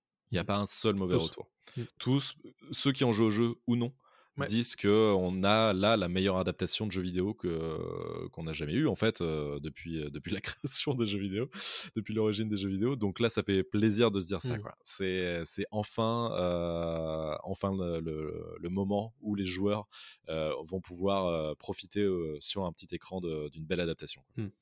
J'attends quand même des, euh, des différences et un approfondissement de l'univers, mais j'ai l'impression que ça arrive euh, Mm. sur les, les prochains épisodes. On peut d'ailleurs mentionner très très rapidement qu'il y a eu des, des photos de l'épisode 2 qui ont été euh, Ouais. diffusées, donc on va peut-être pas forcément s'apesantir là-dessus, puisque à partir du moment où on sera euh, diffusé dans vos oreilles en podcast, bah, cet épisode aura été diffusé. Mais euh, dans ces photos, on voit un nouveau personnage qui, euh, a priori, est une scientifique qu'on va Mhm. découvrir dans l'épisode 2 et qui serait certainement lié à euh, bah, au début de la pandémie, a priori, Mmh, mmh, mmh. euh, puisque c'est un, c'est le, le cœur du, du sujet. Dans le jeu, on ne le voit pas, euh, ce, ce début-là. Donc la série sert aussi à ça, à aller approfondir des, des choses euh, qui ne sont pas forcément, qui sont juste abordées ou éludées dans, dans la série. Ouais. Euh, et donc vraisemblablement, on va pas mal jouer sur la temporalité dans cette série, avec des flashbacks pré fin du monde et, et le, le- l'histoire classique entre Joël et Ellie. Je pense que c'est une bonne, une bonne manière de structurer la série. Oui, c'est c'est très logique dans le médium de, de, du- de la série télévisée. En fait, tu peux pas te permettre de faire avancer une histoire autrement. Donc, euh, donc là, c'est c'est très cool parce qu'il faut quand même. Les épisodes durent à peu près une heure, je crois, chacun. Ouais, c'est ça. Euh, donc en fait, c'est une heure quand même où tu peux pas faire que on avance dans la nature et puis ou dans la ville et puis on, on tue des gens quoi. Donc non. Euh, donc c'est plutôt cool et justement comme tu le dis, c'est euh, l'occasion rêvée pour en apprendre plus sur le passé des personnages, euh, sur Ellie, sur tout ça. Pour ceux qui n'ont pas joué aux jeux vidéo, on en sait très peu, voire quasiment, on sait quasiment rien sur Ellie en fait euh, dans, dans le jeu vidéo. Donc ça en c'est dehors du moment DLC qui s'appelle Left Behind, où on... qui, qui est- qui se passe très peu de temps aussi avant euh, le premier. Voilà. Mais, mais effectivement, d'ailleurs, dans l'épisode 1, ils y font référence. Euh, Merle y fait référence aux, Tout à fait. aux- entre guillemets, aux origines. Ouais. Euh, ce qui est, moi, c'est des choses que j'ai envie de voir. Après, il faut faire attention Voilà, à ça. pas surdévelopper Ouais. et à pas développer des choses dont finalement on, s'en- on se fout. Ouais. Ça, c'est ça, c'est un des risques aussi de développer. hein. Euh, oui, complètement. euh, Faut que ça serve l'histoire. Faut que ça serve l'histoire. à voir évidemment en fin de Euh, saison ce que ça va donner. Ouais, ouais, complètement. Faut que ça serve l'histoire tout le temps, mais je fais vraiment confiance à Craig Mazin, qui est, qui est extrêmement malin. Et je conseille aussi, mais alors là, c'est encore plus euh, technique, d'écouter son podcast euh, sur le scénario, sur le, le métier de scénariste. Euh, il reçoit des, des invités prestigieux. Souvent, la, la dernière fois, il a reçu Ryan Johnson, donc le réalisateur de, de Glass Onion, de. Star Wars. euh, ouais, et ça fait deux fois qu'il le reçoit d'ailleurs. Et c'est vraiment sur les méthodes de, de, de scénario, de- de- d'écriture de, scénario. Et en fait, on se dit que le mec sait très bien ce qu'il fait et que quand il place des choses à un endroit, il sait qu'il les réutilisera plus tard, mais c'est pas pour rien, c'est pas pour euh, les sbroufs. Donc, euh, donc c'est malin. Quoi. Avant de partir sur les sorties de la quinzaine, euh, on a dans le chat des gens qui nous disent qu'ils ont vraiment aimé euh, ce premier épisode de The Last of Us. Ouais. Oui, énormément. Oui, j'ai aimé. J'ai très aimé. Oui, j'ai vu un extrait sur Instagram de l'épisode 2. Euh, j'ai jamais joué au jeu. J'ai suivi la hype et je suis pas déçu, nous dit Alexander. J'espère qu'il s'il y a des changements et que les fans du jeu détestent, ils vont pas gâcher la série. Je pense pas, honnêtement. Non. On, verra. Et Valou qui nous dit qu'elle a hâte de voir l'épisode 2. Et mais écoute, Ouais, c'est Et- demain pour nous à l'heure où on enregistre ce podcast. c'est ça. Et précisons que si euh, Amazon France a récupéré le bébé à la dernière minute, parce que vraiment, ça s'est joué trois jours avant, hein, c'est ça Oui. euh, la- la- le deal pour diffuser. On euh, a su The le vendredi pour le lundi. Ce qui est dingue, ce qui est vraiment très très court, euh, c'est qu'il y a quelque chose aussi de très spécial avec cette série. Et il l'aurait pas fait pour euh, une autre Ouais. série. L'équivalent, ce serait un Game of Thrones ou autre chose, mais c'est tout quoi. Il y a- il y, a un truc qu'on va préciser aussi, puisque vu qu'on est dans une émission où on parle de news et d'actualité pop culturelle, euh, en mars, Prime Video et Warner vont lancer ce qu'ils appellent le Warner Pass, Ouais. qui est en réalité une Amazon Channels, qui, il y en a énormément hein, qui existent sur, euh, sur Prime Video, il y a- dont OCS d'ailleurs, Universal Plus, Lionsgate Plus, etc. etc. Euh, et donc le Warner Pass sera le point de chute euh, qui manquait depuis euh, la fin de l'accord entre OCS et Warner euh, pour avoir toutes les séries HBO au même endroit, mais ça sera dans le Warner Pass et donc ce sera à l'intérieur de Prime Video, très probablement d'ailleurs sur une application seule, comme Oui, c'est le cas de. Paramount Plus d'ailleurs. Ouais. Mais euh, en tout état de cause, ça sera un abonnement supplémentaire. Et là, c'est faut bien se dire que c'est un vrai cadeau euh, que nous font Warner et, et Prime Video, puisque en Mm. soi, euh, si le Warner Pass avait été prêt avant, on aurait dû payer plus pour voir The Last of Us. C'est sûr. Euh, sûr. donc, donc voilà. Ouais. Non, non, mais, mais, mais en tout cas, c'est un beau cadeau, même si bon. Je, pense qu'ils ont beaucoup, beaucoup d'argent. et- Oui, c'est clair. C'est ça. Je- je- clairement, je vais pas, je vais pas peindre mais- les, plaindre les millions euh, qu'ils ont euh, perdus sur ouais. ce deal. hein. Non, non, non. Mais en tout cas, c'est vrai que c'est, ce que tu dis, c'est intéressant et ça en dit long aussi sur les- la bataille des plateformes, quoi. Bien sûr. Euh, qui arrive encore plus chez nous là avec Amazon, avec HBO Max et tout. Et Mm. euh, ça va être un peu compliqué. Moi, je commence à m'y perdre un petit peu avec Paramount plus. C'est surtout que le, Trop, trop. honnêtement, le, le portefeuille en pâtit, quoi. Ouais, ouais. Parce Ouais. que moi, je- personnellement, moi, c'est euh, Netflix, Disney+, Mm. Prime Video, Mm. Canal+, Enfin, euh, au bout d'un moment. euh, OCS, Apple Plus, euh, parce que Apple a des super séries, etc. et en fait, sûr. le problème, c'est ça, c'est qu'on fait des choix. Moi, des fois, je change, Bah voilà, et j'ai toujours été pour payer pour la culture. Enfin, j'ai toujours été pour payer pour tout, mais je veux dire, j'ai- toujours euh, mis un point d'honneur à, à- à payer pour ça. Malheureusement, j'achète moins de contenu physique, donc moins de Blu-ray, moins de, de DVD, des choses dans le genre. Mais Tu peux pas tout faire. je peux pas tout faire, mais par contre, voilà, j'essaie de payer autant que je peux pour, pour du streaming. Mais s'il y a autant de plateformes, ça va commencer à être compliqué. Bah, en fait, euh, je pense qu'il y a un certain nombre de gens qui euh, se désabonnent d'un truc pour se rabonner à un autre truc parce qu'il y a quelque chose qu'ils attendent qui va se, dé- qui va se diffuser là. Ce fil des codes aussi, ce fil des codes. Sauf que Oui, là, oui. on voit que Netflix va Ça va arrêter plus très prochainement. sur Netflix. euh, en avril, je crois que c'est ça. Mm.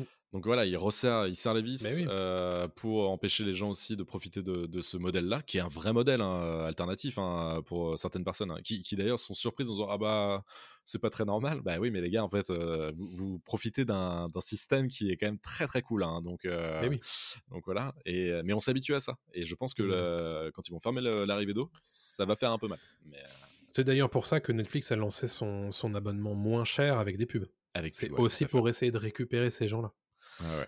Euh, bref, voilà, on, on digresse, mais c'est des, c'est des, c'est des discussions intéressantes et qui se posent, à mon avis, pour un grand nombre d'auditeurs. Mais on pourrait faire un point plus tard hein, dans un pop news euh, là-dessus, euh, sur les plateformes. Je pense qu'il y a Carrément. beaucoup de choses à dire. Ouais. Bah, en parlant de plateforme, justement, puisque c'est euh, uniquement chez elle que je vous ai euh, concocté cette euh, sortie de la quinzaine. Euh, alors, c'est plus des sorties de la fin d'année, euh, de la fin janvier en réalité. Euh, je vais commencer par euh, le 23 janvier, une série de Xavier Dolan qui s'appelle La Nuit où Laurier Gaudreau s'est réveillé. C'est une série donc réalisée et écrite, me semble-t-il, par euh, Xavier Dolan, avec Xavier Dolan et Anne Dorval, qui est, ton, euh, qui est son actrice fétiche Mhm. depuis euh, très très longtemps. Ça sort le 23 janvier sur Canal+. Et on m'en a dit, on a dit que du bien. Ouais, donc bah, très cool. Ouais. Euh, 25 janvier, on a une série sur Disney qui s'appelle Extraordinary, qui est une comédie de super-héros dans un monde où tous les jeunes ont un super pouvoir, sauf le personnage principal qui s'appelle Jen, qui semble être un petit peu laissé pour compte. Donc il va falloir, euh, pour euh, qu'elle se débrouille en fait hein, dans ce monde-là, on imagine qu'elle va euh, subir euh, du harcèlement, etc. Donc voilà. In- Intéressant, en tout cas ça a l'air d'être euh, dans un registre comique. Le 27 janvier, on a Lockwood and Co, Co sur Netflix. C'est dans un monde peuplé de fantômes. Trois ados spécialistes des phénomènes paranormaux risquent le tout pour le tout en vue de déjouer un complot diabolique.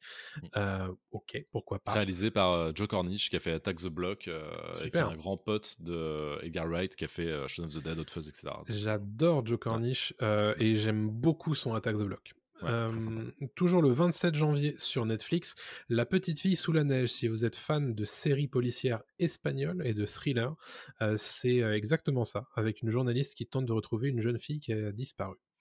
Euh, voilà, donc un thriller d'enquête. Sur Prime Video, il y a assez peu de choses que j'ai notées sur, euh, sur cette fin janvier, mais je voulais noter Shotgun Wedding, qui est une comédie d'action avec Jennifer Lopez et Josh Duhamel, qu'on n'avait pas vu depuis très longtemps, Josh Duhamel Mhm. d'ailleurs.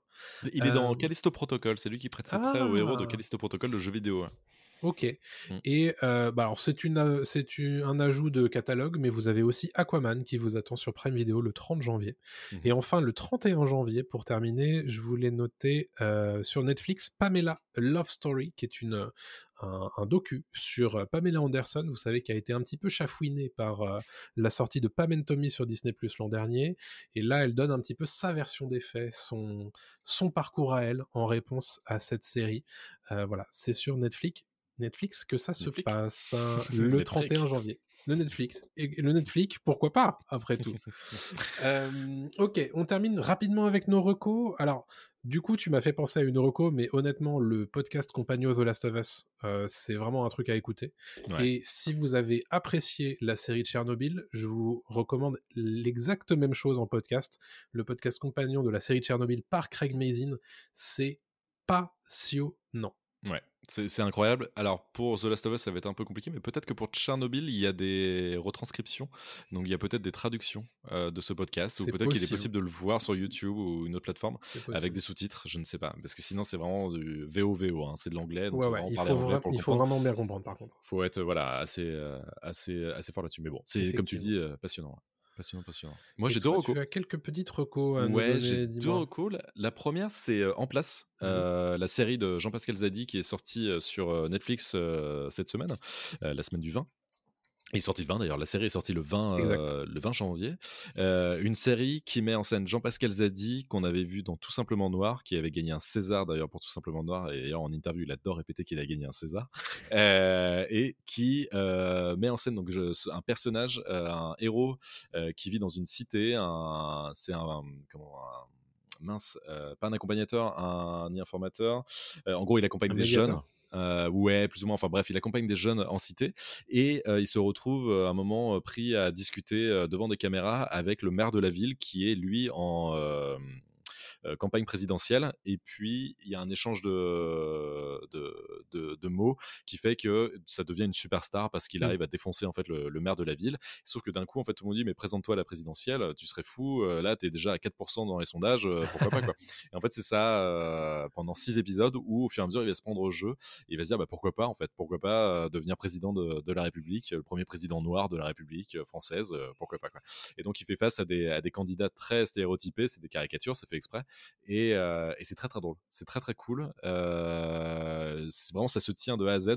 Eric Judor est super drôle en conseiller un peu euh, nul et en même temps qui essaie quand même de se placer de, en politique.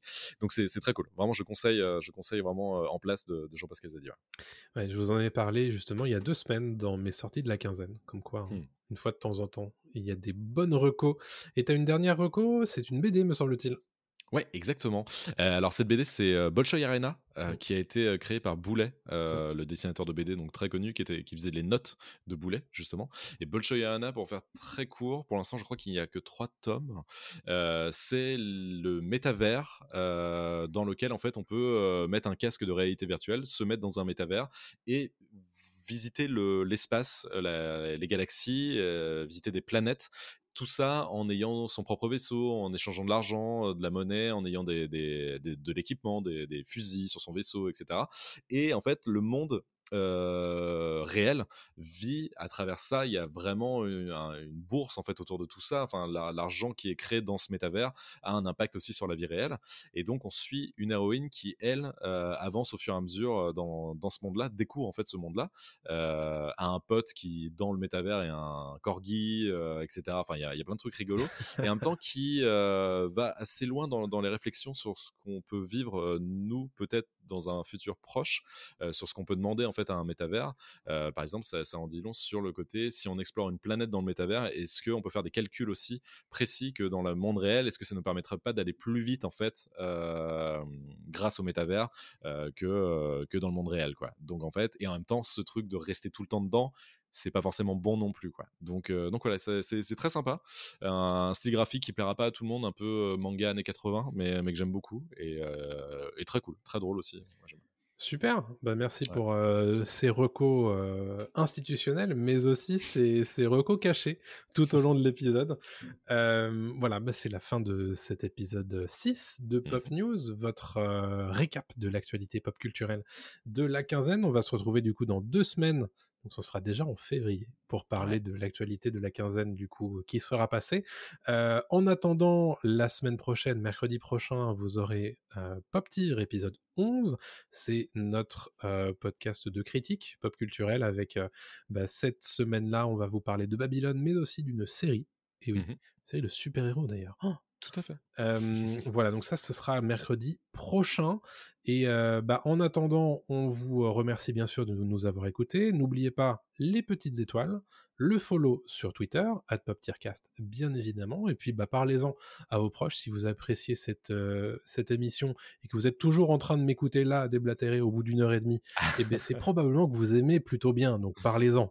Voilà. Merci à tous de nous avoir suivis, que ce soit euh, dans vos applications de podcast, mais aussi en live sur YouTube. On se donne rendez-vous très prochainement pour une nouvelle émission. Salut tout le monde Salut à tous.